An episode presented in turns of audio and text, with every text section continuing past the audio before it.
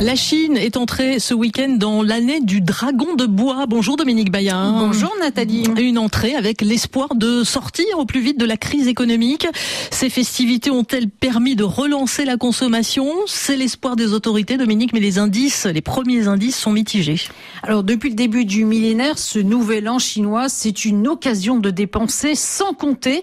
L'une des rares périodes de vacances où les salariés rentrent dans leur famille, les bras chargés de cadeaux, de victuailles, pour célébrer le changement d'année et leur nouvelle prospérité.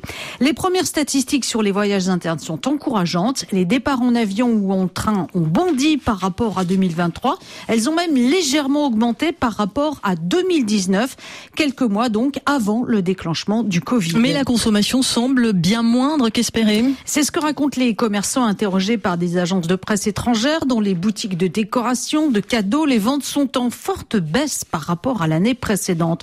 Et c'est particulièrement vrai pour les bouchers. Ils se plaignent des méventes de la viande de porc.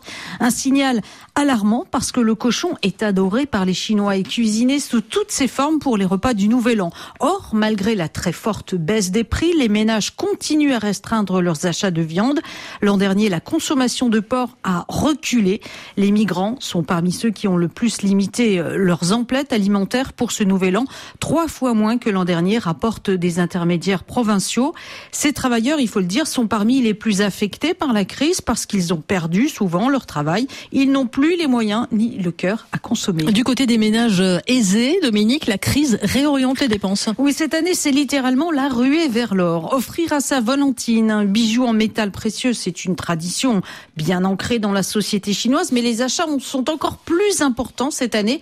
Les ventes sont au plus haut depuis six ans, les ventes d'or. Avec le crash de la bourse, l'or apparaît comme le meilleur moyen de protéger son épargne. Un autre signe qui témoigne de la peur du lendemain, y compris donc parmi les gagnants de la prodigieuse croissance chinoise de ces 30 dernières années.